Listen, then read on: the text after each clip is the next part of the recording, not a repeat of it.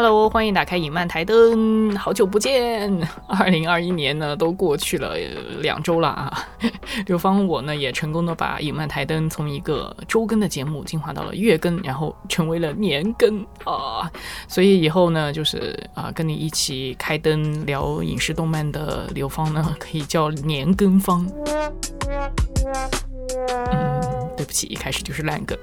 呃，其实我最近也不是真的想拖更啊，录音的素材还是蛮多的。就比如说呢，在圣诞节的时候，还特别找了几个嘉宾和朋友，热热闹闹聊了一些怀旧的圣诞电影啊。然后还有一次呢，就是。啊，我自己尝试一边爬山的时候呢，一边想分享《Social Dilemma》，就是网飞的那个呃纪录片啊，《社交陷阱》。然后呢，嗯，就就有点失败了，因为我自己错误的估计了我喘气的那个声音啊，就是一边走路一边爬山的时候，虽然那个山真的不是很难爬，但是喘气喘的实在是太辛苦了，估计听起来也蛮累的。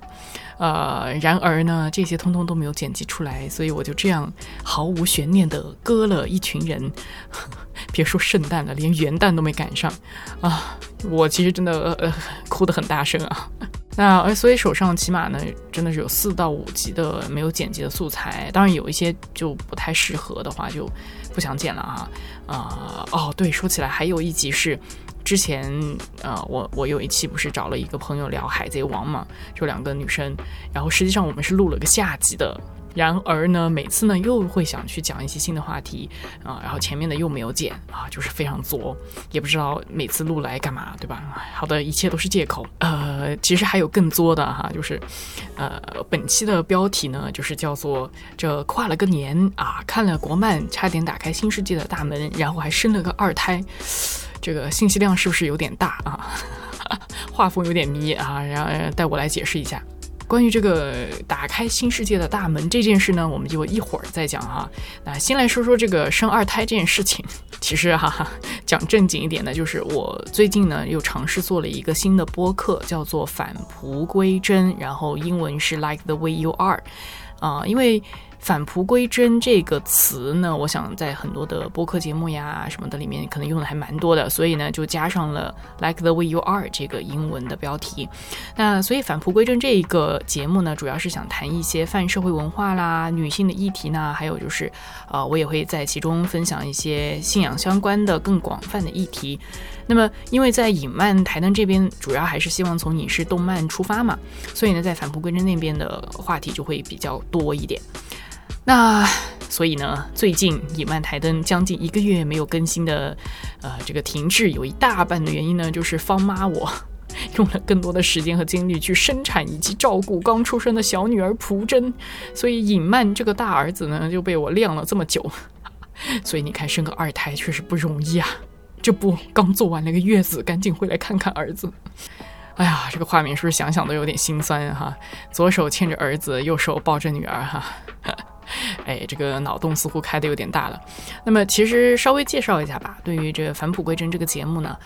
啊，我说实话哈，我也觉得自己没有怎么特别的做好这种充分的准备，而且还要感叹一下，就是两个人一起做节目，真的没有比一个人做节目更容易或者更简单，或者应该说，本质上这就是两种的形态。哦，对，这里还没有说哈，因为返璞归真那一个节目呢，是呃刘芳还有另外一个小姐姐，咱们两个一起作为常规的主持人哈。那我自己的名字在返璞归真里面呢，就叫做阿普啊，在这边我叫刘芳，我也不知道为什么我非要有两个名字。Anyway，这个问题嗯，就再再再说啊。啊，总之呢，就是两种形态吧，就是自己一个人单口和跟别人一块儿主持哈，也也跟访问也不太一样。所以，嗯，总之，我觉得也是很多学习啦，然后呢，也有一些磨合啊，然后有新的一些可能性的探索，而且呢，唉，多一个人一起录音，这个剪辑量真的是成倍增长哈，说多了都是泪，所以我真的很佩服那些就是在很多个不同地方，然后好几个主持人 N 轨剪辑的人啊，我的天，这个 难以想象。所以，嗯，虽然说这个节目吧，就是现在的进展。不管是隐漫还是这个返璞归真，那么跟原本的期待图景呢，还是有些差距。当然，反正肯定也是要积累的嘛，哪能一开始就达到预期呢？对吧？啊，另外呢，再为自己的拖更找一个借口啊，就是最近开始间歇性的很很烦自己讲话的声音，呃，尤其是跟别人聊天的时候呢，就觉得自己无敌吵啊，就可能我剪辑的时候特别崩溃，就是经常不小心就爆麦啊什么的，所以现在就挺想回归一下自己的独白的呃这个状态。那好。呃，讲完了这个生二胎这件重要的事情之后呢，那我就来讲一讲刚才说的，啊，我最近看了一些国漫，然后呢，不小心打开了新世界大门这件事情。那么我到底看了些啥国漫呢？啊，就顺序是这样的，先是看了《镇魂街》，然后呢就去看了《天官赐福》，然后去看了《魔道祖师》，然后去看了《全职高手》，然后呢，终于还好哈，就是这个一头一尾。啊，是真热血漫画啊！然后最后呢，也是因为看了《全职高手》，我才就是回来了，不然真的要打开新世界的大门了。那说到这里呢，我想，呃，如果说对这几部动画有一点了解的人呢，可能已经大概知道我的意思。就下面就重点来讲一讲这个新世界的大门咋回事儿。啊，那首先就是看《镇魂街》，其实是因为我在看《咒术回战》之前，然后呢追到最新的一集之后就没得看了嘛，然后就被推了这个《镇魂街》，我就看了一下啊，也还不错啦，对吧？看看国漫现在就是这些技术啊，这些就是画面呀，什么都越来越厉害了，就是钱也是蛮厚的，对。好，后来呢，《镇魂街》看完了之后呢，最近。打开 B 站，绝对不可能忽略掉的一部国漫就是《天官赐福》，啊，就是很大阵仗的嘛。然后，当然我也确实是为他这个制作精良的这个片头啊、音乐啊等等呢，啊，惊艳了一把。也很快，确实就看完了这个十集、十一集内容，就是第一季现在是完结了。呃，然后我就因为看到这个作者嘛，就是墨香铜秀，对，哎，我就想起一个十一岁的表妹，她。曾经跟我讲过，他看这个作者的这个是小说还是漫画，忘记。后来呢，我就呃记得他有一次来我们家的时候呢，他就拿了一本《魔道祖师》，好像就是这个作者的，就墨墨香铜臭嘛。然后呢，我稍微去了解了一下，就发现哦，原来无人不知、无人不晓的改编电视剧《陈情令》就是原著小说，就是《魔道祖师》。于是我就很好奇的哈去看了一下《魔道》的动画，那么是在一八年的时候就出了。嗯，说实话哈，我觉得就看第一季的时候，动画确实做的也还是蛮好的。我也确实没感受到什么非常明显的卖腐的点啊。当然，这个可能是因为我自己有结界啊，我就真的把第一季磨到当一个修仙玄幻之类的动画去看了。但是呢，当我呢想多了解一点的时候。一旦打开这个浏览器搜索或者微博搜索“魔道祖师”什么小说啊、图啊等等关键字之后，嗯，跟着呢就来了其他的一些，真的是另一个世界了啊！所以就就很容易的就每个刷几条，看到类似什么肉啊、未删减内容啊等等的。呃，主要是我一想到这个十一二岁的这些我的这些表妹啊，然后还有他们的那个社群里面这些孩子们哈，哎呀，说真的，我还是真的有点纠结。不过讲真，说我之前从来没有看过耽美，或者说是在未成年的时候就没有看过小黄书，那肯定是假的。毕竟呢，也是离一个离网络时代没有那么遥远的九零后，要说真的没接触过，那基本是不太可能的。唉，也不知道这个是幸运还是悲哀啊。如果说到耽美这个呢，为什么我说我自己可能有结界呢？就要稍微来回顾一下我曾经这个看动漫入二次元坑的这个过程。就因为我是从小学的时候看小樱开始，就是喜欢看动漫的嘛。然后后来呢，就直接就入了一年代记的坑，因为跟小樱是同一个作者，然后主角呢又是呃小樱的这那批人嘛。啊，后来呢，我就因为小樱和一年代记又去看了，就是同一个作者 Clam 加子大神们他们很多别的作品，然后呢，直到很后来，就基本到大学的时候吧，我才知道就这些就是 Clam 婶婶们。他们的这个作品经常被腐女们戏称为耽美启蒙漫画，比如说像什么《X 战警》啊、《东京巴比伦》啊、《圣传》这些的，我想这些名号呢应该是非常响亮的了。这些漫画我还是真的挺认真看的啊，动画我也看了的。然后就，但我基本看了几遍都都是重点是放在他那个华丽的画风啊，然后当然还有一些特别虐的这个纠结来纠结去的这个故事情节哈。那个时候真的是压根没摸到府门。所以呢，后来呢，我就被一些腐女朋友说吐槽我怕是有结界，因为他们一开始呢就以为我是从来没有看过这类的，就是然而原来我还看的不少。然后呃，不过到后来呢，确实就有一小段时间我是追看过那个微博连载的校园类耽美像。十九天条漫，那么也有就是我们的这些苦口婆心的朋友啊，就是要借给我那些单行本的那个清水小耽美漫画哈，也算是呃短暂的入过坑。不过当然后来我是就决定就不看了，那呃原因呢就之后再说。所以讲了半天啊，回顾一下我刚才说这个这个新世界大门这个地方哈，也就是说。呃，天官赐福和魔道祖师，它的原著它是非常明显的耽美向的。那其实讲到这里呢，我不是说就鄙视这件事儿，或者嫌弃这个腐女或者耽美这个这个圈层，因为，哎呀，讲真也不是什么特别新鲜的，完全没见过的东西。而且我之前是真的有很多腐不见底的同学和朋友，尤其是到这种高中的时候啊。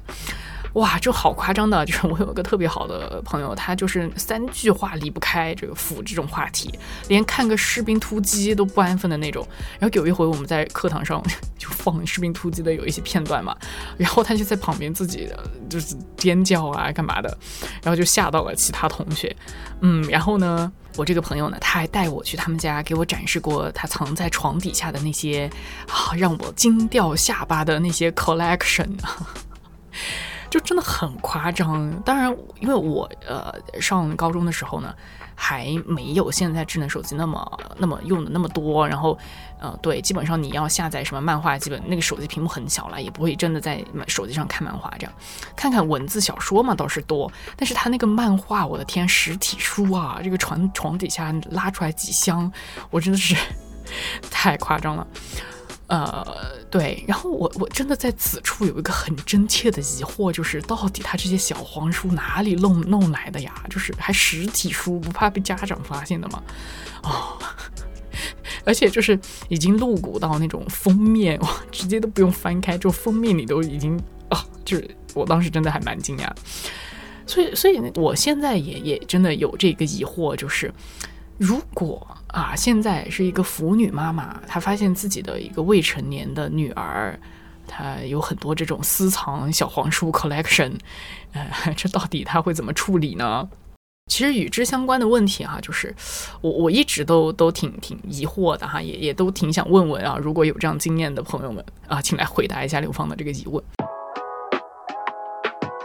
呃，其实相关于这个 BL 啊，或者说是像耽美啊，耽美和 BL 应该就类似吧，对吧？就是同一个概念了。那我都还挺想了解的，当然，我想最近几年呢，也越来越多相关的文章啊，所谓研究啊，也也看过不少哈。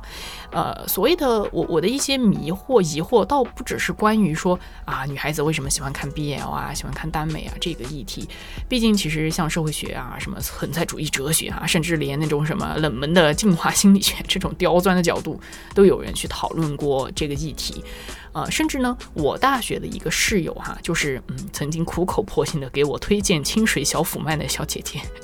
呃，她就是因为一开始呢，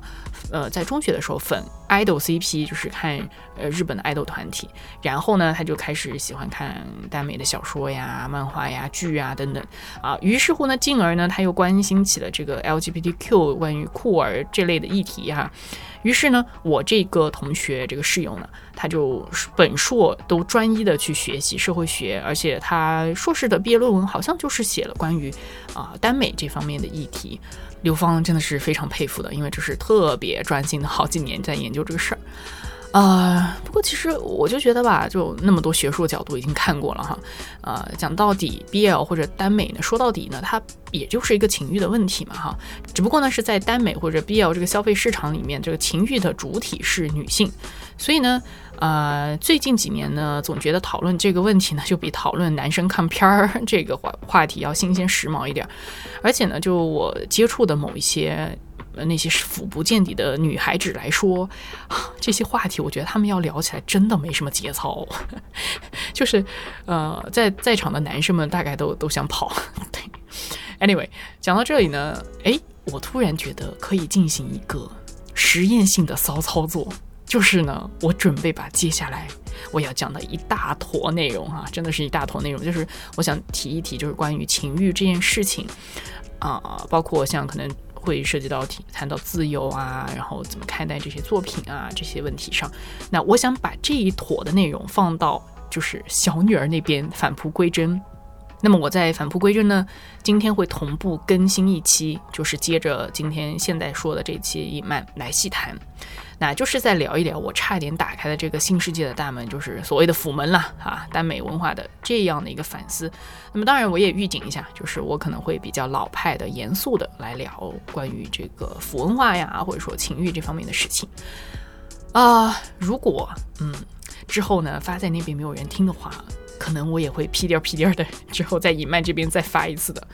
哎，说起来，我也要预告一下，赶紧给自己立个 flag，就是下一期的影漫台灯呢，啊，刘芳自己是找来了我的爸爸妈妈，然后谈一部韩剧，叫做《产后调理院》，嗯，真的是非常有趣的一件事情啊。但是呢，我目前到现在呢还没有剪辑这一期，我会努力去剪的，很快就更新了，我马上就剪好。是的，给自己打个鸡血。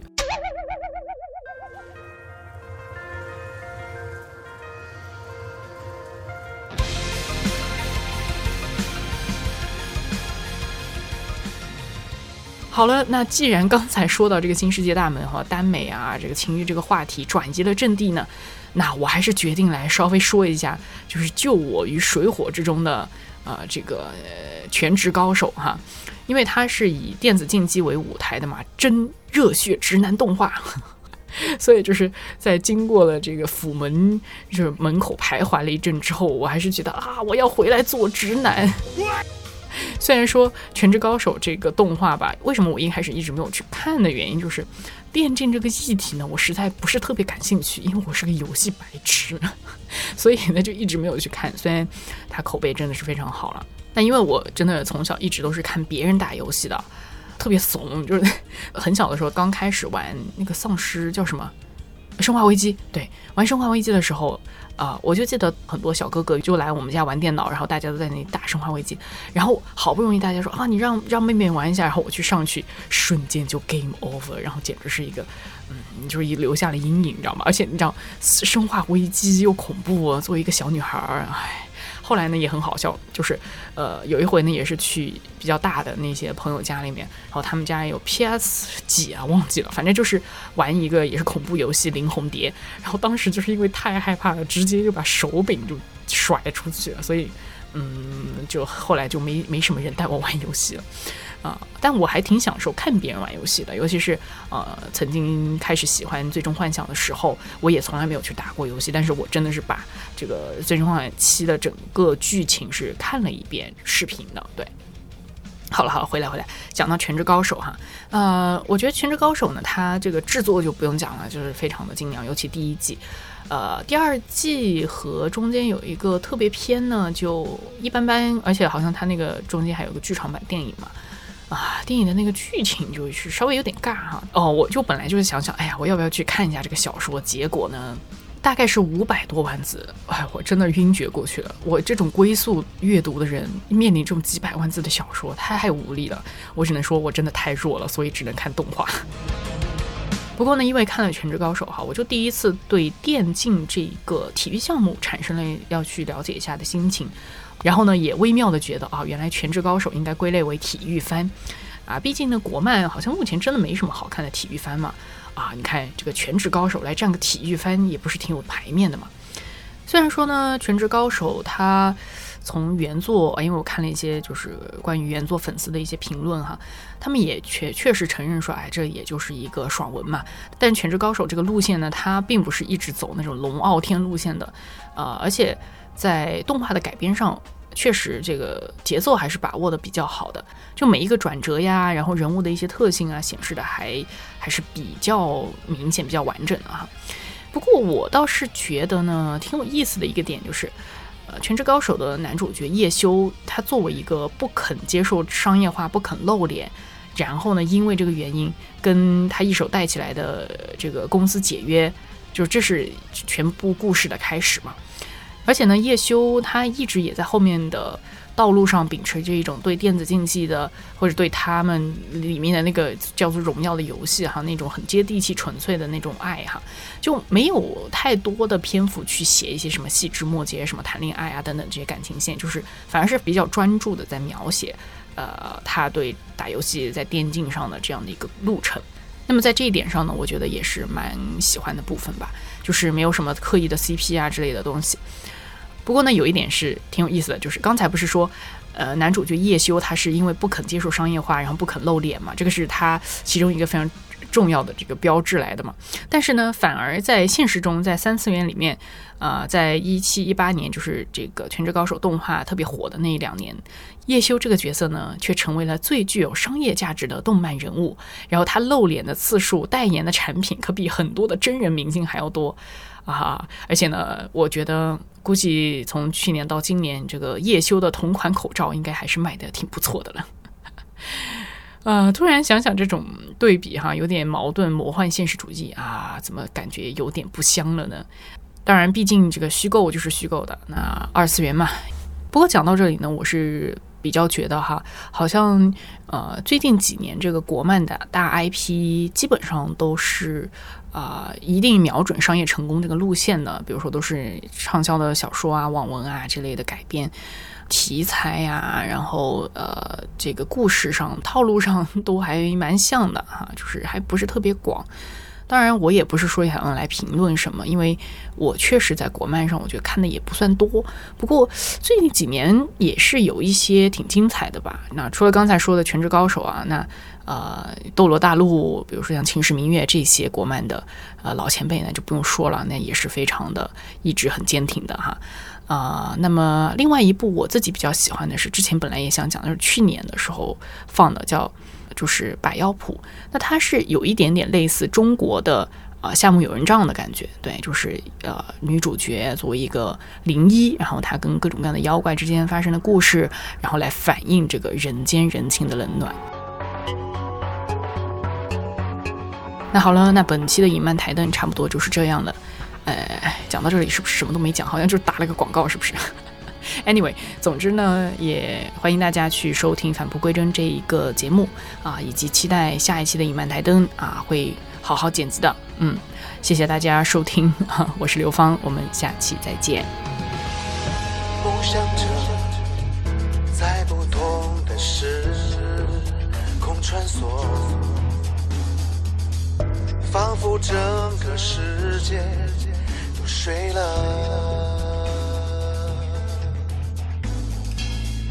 不想再流浪不想被遗忘重燃的战火束缚着你我不想再沉默重新的来过。